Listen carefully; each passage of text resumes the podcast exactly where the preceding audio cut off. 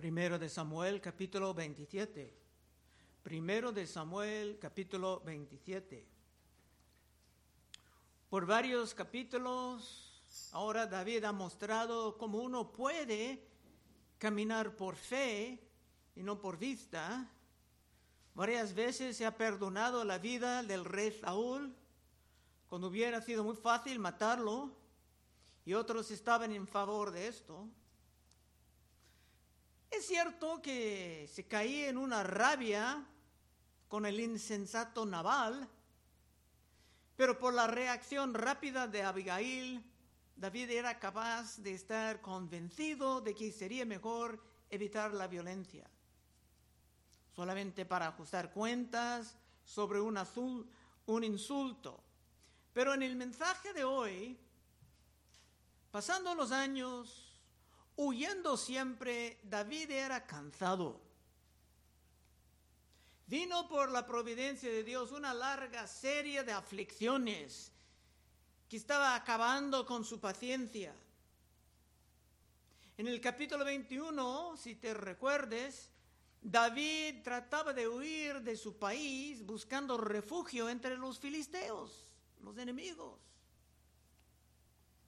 Parece que David y el rey Aquis de los filisteos tenían un sentido mutuo de respeto, pero los hombres de Aquis no pudieron aceptar en su pueblo el que mataba a Goliat, el gran gigante que era de ahí. Puedes regresar por un momento a primero de Samuel 21, en versículo 11 dice, los siervos de Aquis le dijeron, ¿no es este David el rey de la tierra? ¿No es este de quien cantaban en sus las danzas diciendo, hirió Saúl a sus miles y David a sus miles? Y David puso en su corazón estas palabras y tuvo gran temor de Aquis, rey de Gat, y cambió su manera de comportarse delante de ellos y se fingió loco entre ellos. Escribía en las portadas de las puertas y dejaba correr la saliva de su, barba. Y dijo Aquis a sus siervos, ¿he aquí veis que este hombre es demente? ¿Por qué lo habéis traído a mí? ¿Acaso me faltan locos? ¿Para qué hayáis traído este que hiciese de loco delante de mí? ¿Había de entrar en mi casa? Pero ya pasado el tiempo y viendo que no pudo confiar en nada de las palabras de Saúl, el verdadero loco, David está pensando en regresar a los filisteos otra vez. Versículo 1. Dijo David en su corazón, al fin seré muerto algún día por la mano de Saúl. Nada, por tanto, me será mejor que fugarme a la tierra de los filisteos, para que Saúl no se ocupe de mí y no me ande buscando más por todo el territorio de Israel, y así escaparé de su mano. En el capítulo de hoy, pues ese capítulo actualmente es algo controversial en la historia de la iglesia. Unos van a condenar casi todo lo que David ha hecho aquí, mientras otros prefieren defender casi todo lo que ha hecho. Pero creo que con este verso primero David no estaba pensando bien. Otra vez versículo 1. Dijo luego David en su corazón, al fin seré muerto algún día por la mano de Saúl. Nada, por tanto, me será mejor que fugarme a la tierra de los filisteos, para que Saúl no se ocupe de mí y no me ande buscando más por todo el territorio de Israel, y así escaparé de su mano. ¿De dónde vino ese pensamiento? ¿Era verdad que Saúl iba a matar a David? ¿Acaso Dios no ha mostrado una y otra vez que te, se tenía David bajo su protección. ¿Acaso David no era ungido como el próximo rey por mano de Samuel, el gran profeta y juez?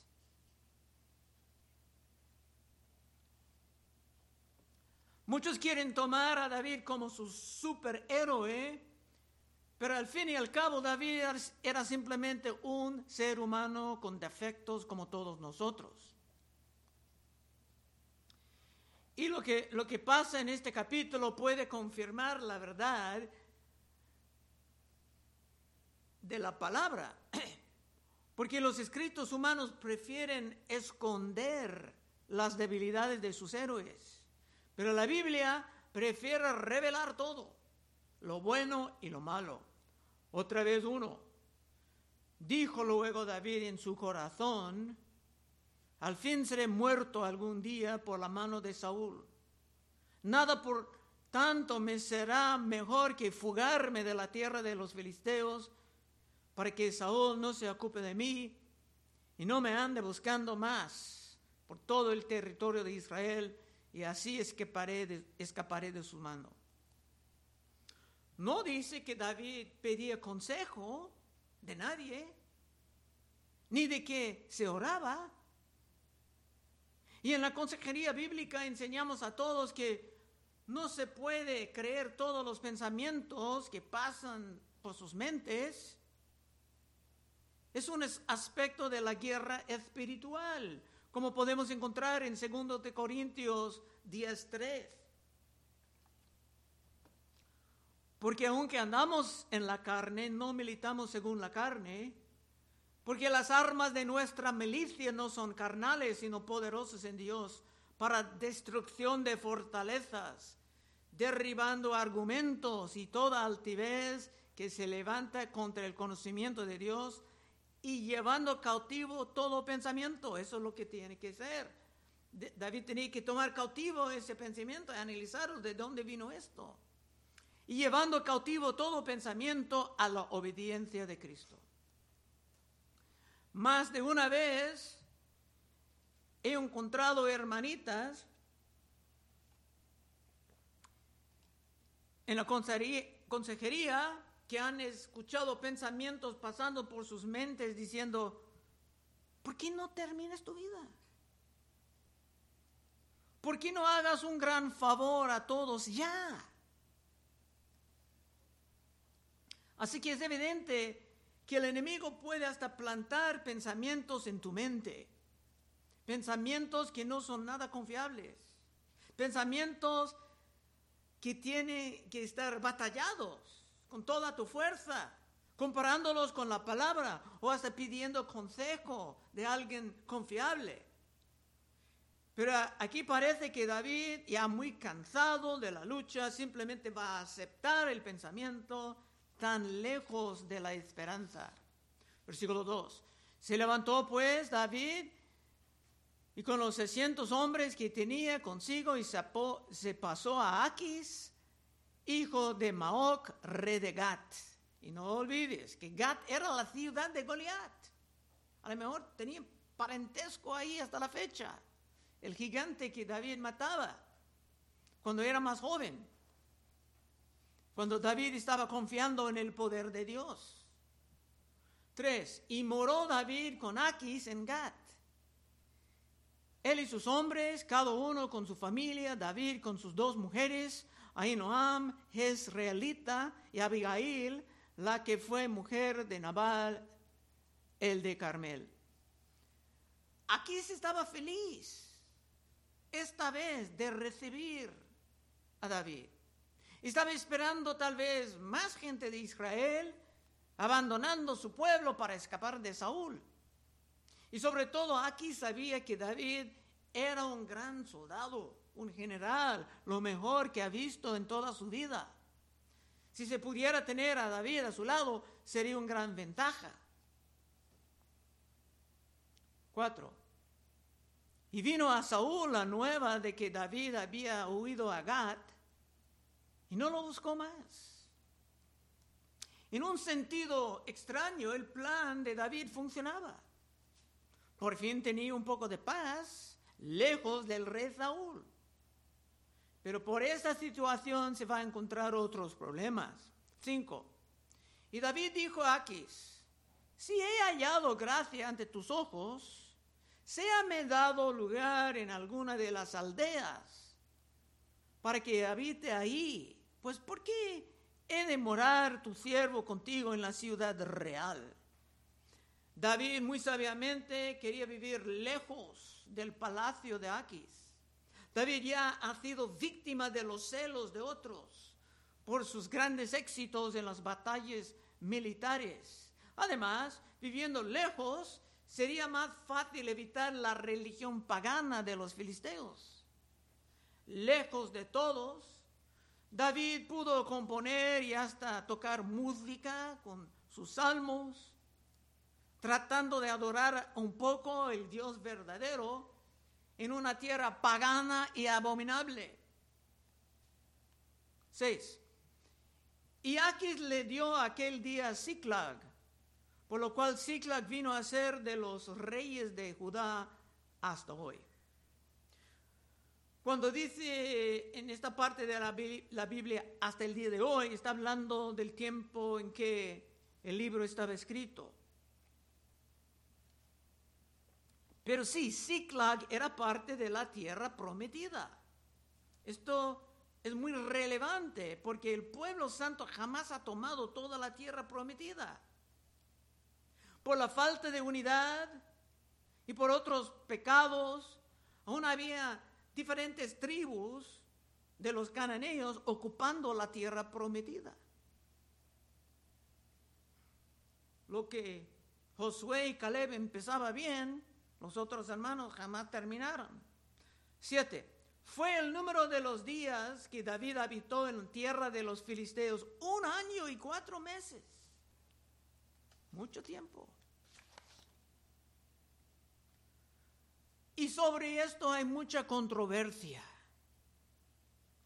Uno dicen, estoy hablando por todos los siglos de la iglesia, uno y hasta entre los judíos, uno dicen que era pecado para David huir de su país. Otros dicen que José y María escaparon de Israel con Jesús para esconderse en Egipto por un rato y no era pecado alguno. Realmente no voy a intentar resolver todas las diferencias en esta noche, sino que esto puede ser un tema para tu propia meditación. Versículo 8. Y subía David con sus hombres y hace hacían incursiones contra los jesuritas, los geseritas y los amalecitas, porque estos habitaban de largo tiempo la tierra, desde como quien va a Shur hasta la tierra de Egipto. Aquí David está quitando los cananeos de la tierra prometida.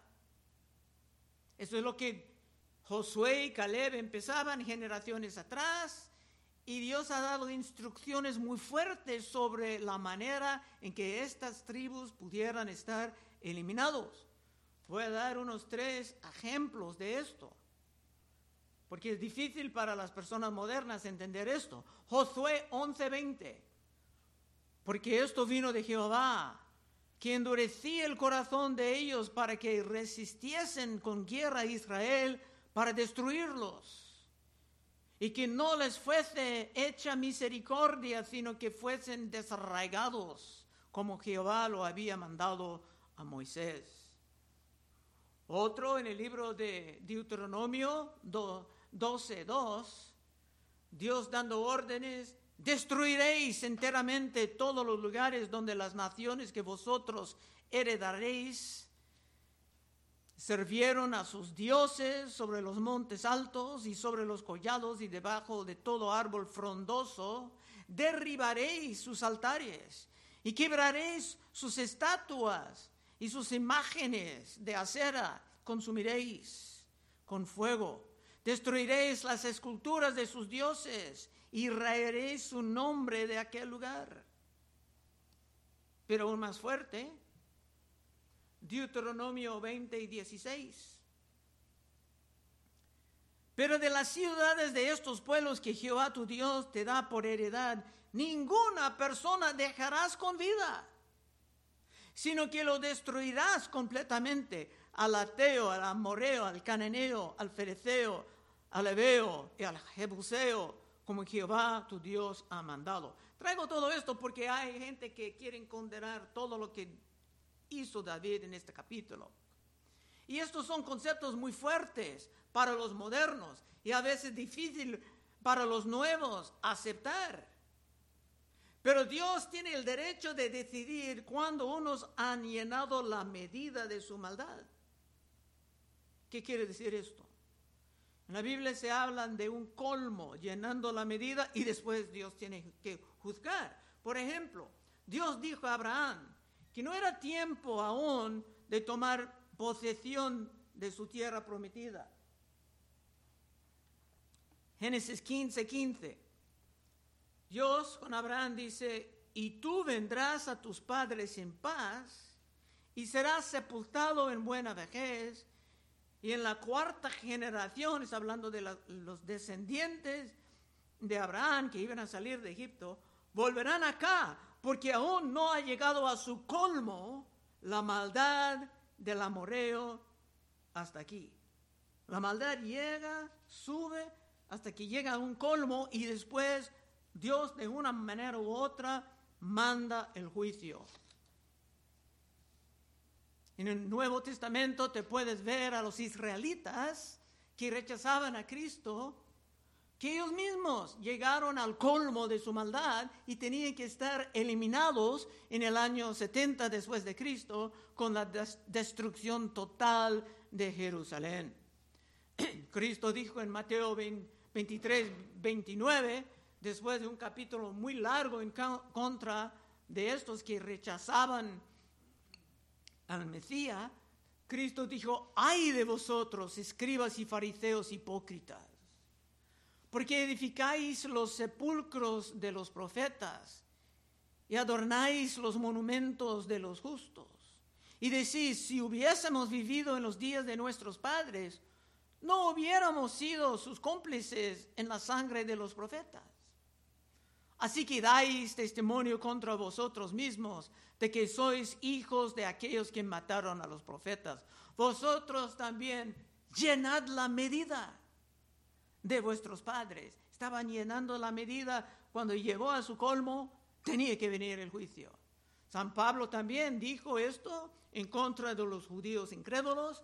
En el libro de 1 Tesalonicenses 2.14 dice, porque vosotros, hermanos, venisteis a ser imitadores de las iglesias de Dios en Cristo Jesús que están en Judea. Pues habéis padecido de los de vuestra propia nación las mismas cosas que ellas padecieron de los judíos, los cuales mataron al Señor Jesús y a sus propios profetas, y a nosotros nos expulsaron, y no agradan a Dios, y se oponen a todos los hombres, impidiéndonos hablar a los gentiles, para que estos se salvan. Así, ahora viene el punto, colman ellos siempre la medida. Estaba llenando hasta el colmo de sus pecados, pues vino sobre ellos la ira hasta el extremo. ¿Dónde estaba la ira? La ira no ha llegado, pero como Cristo pudo ver lo que estaba llegando en el año AD después de Cristo, San Pablo pudo sentirlo y verlo. Bueno, muchos modernos están incómodos con todo esto porque prefieren no pensar de Dios como uno que tiene que juzgar la maldad, como Dios está empezando a hacer en nuestros tiempos, en Europa. Hoy mismo casi se mataron la vicepresidente de Argentina, solamente que por la providencia de Dios la pistola se fracasó. Pero para muchos en nuestros tiempos prefieren pensar de Dios como un abuelo muy suave, muy viejo, que no puede dañar a nadie. Pero eso no es el Dios de la Biblia. Regresando a nuestra historia con David en versículo 9, asolaba David el país y no dejaba con vida hombre ni mujer. Y se llevaba las ovejas, las vacas, los asnos, los camellos y las ropas y regresaba a Aquis. David estaba muy capaz de llevar a cabo un genocidio santo, como Josué y como Caleb. Y puede ser que aunque esto era algo que Dios mandaba, que David no lo hizo en el espíritu correcto. Porque cuando vino el tiempo de edificar el templo, David estaba declarado descalificado. Esto está en 1 de Crónicas 22.8. Mas vino a mí palabra de Jehová diciendo, tú has derramado mucha sangre y has hecho grandes guerras. No edificarás casa a mi nombre, porque has derramado mucha sangre en tierra delante de mí. Y aquí te nacerá un hijo, el cual será varón de paz, porque yo le daré paz de todos sus enemigos en derredor. Por tanto, su nombre será Solomón. Y yo daré paz y reposo sobre Israel en sus días. Él edificará casa en mi nombre y él me será a mí por hijo. Yo le seré por padre y afirmaré el trono de su reino sobre Israel para siempre. Para siempre, que Cristo ahora está en esta posición, hijo de David. Bueno, es claro que es posible que no estaba bien la manera en que David estaba destruyendo estas tribus. Versículo 10. Y el capítulo de hoy es muy breve. Y decía Aquis, ¿dónde habéis moderado hoy? Y David decía, en el Negev de Judá, y en el Negev de Jerameel, o en el Negev de los cananeos. Tal vez es difícil verlo la primera vez que estudies este capítulo, pero David estaba mintiendo. Estaba aprendiendo a vivir en el engaño y en la mentira. Dijo David aquí que estaba eliminando otros pueblos que eran parte de Israel. Y muchos condenan esto contundentemente. Otros dicen que algo de engaño es inevitable en los tiempos de la guerra. Otra vez, no pretendo resolver todo esto en esta noche. 11. Ni hombre ni mujer dejaba David con vida para que viniesen a Gad diciendo, no sea que den aviso de nosotros y digan, esto hizo David. Y esta fue su costumbre todo el tiempo que moró en la tierra de los filisteos. Es un capítulo muy controversial. David era como un general muy talentoso y sabía cómo jugar el juego de la guerra es un poco complicado decidir exactamente lo que es permisible en tales conflictos. Por ejemplo, había hermanas cristianas que salvaron las vidas de muchos judíos, de los nazis, de Alemania, de Adolfo Hitler durante la Segunda Guerra Mundial. Pero para hacerlo tenían que mentir a las autoridades alemanes. Y estas hermanas ya, están muertas, pero tienen monumentos en Israel honrando las hermanas cristianas que estaban rescatando, salvando judíos, pero mintiendo a las autoridades. Así que hay debates hasta el día de hoy si era correcto o no mentir en estos casos. Otros dicen que era pecado, pero un pecado necesario. Pero otra vez, lo dejo para tu consideración. 12, último versículo. Y Aquis creía David y decía, Él se ha hecho abominable a su pueblo de Israel y será siempre mi siervo. Aquis era engañado por David. Y esto pasaba por más de un año. Y el capítulo ha causado controversias en las iglesias hasta el día de hoy. Aplicación. ojalá podemos estar todos de acuerdo de que David caía en una gran trampa en el primer versículo de este capítulo. Sea lo que sea tu opinión sobre lo demás. Última vez leyendo versículo 1. Dijo luego David en su corazón, al fin seré muerto algún día por la mano de Saúl. Nada, por tanto, me será mejor que fugarme a la tierra de los filisteos, para que Saúl no se ocupe de mí y no me ande buscando más por todo el territorio de Israel, y así escaparé de su mano. Por su cansancio, por su larga lucha con las aflicciones, y hermano, hermana, si estás pasando por muchas aflicciones, tienes que entender no, nada extraño. David pasaba por largas luchas y aflicciones preparándose. Pero David caía en el peligro del pesimismo. Su conclusión era muy pesimista. Voy a morir por Saúl. ¿De dónde vino esto? Y cuando tenemos Dios a nuestro lado, somos más que vencedores. El pesimismo jamás es correcto para un cristiano y puede ser sumamente peligroso. Nosotros tenemos un libro lleno de promesas y las promesas son sumamente confiables. Por ejemplo, último texto, Romanos 8:31. ¿Qué pues diremos a esto? Si Dios es por nosotros, ¿quién contra nosotros?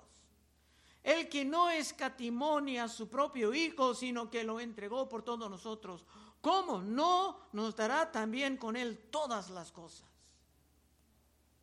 Quiero concluir con esto.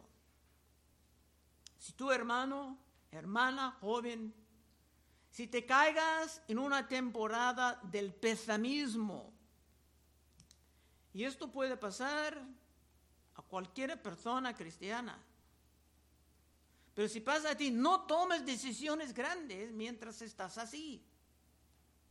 Es mejor orar, pedir consejo, posponer tus decisiones hasta que puedes recuperar la esperanza normal para un hermano o una hermana en la fe. Si tomamos decisiones bajo la influencia del pesimismo peligroso, podemos estar tomando decisiones sin fe. Y esto puede terminar en un desastre. Vamos a ver en el capítulo que viene que David casi estaba peleando en contra de los judíos, pero por la providencia de Dios no pudo.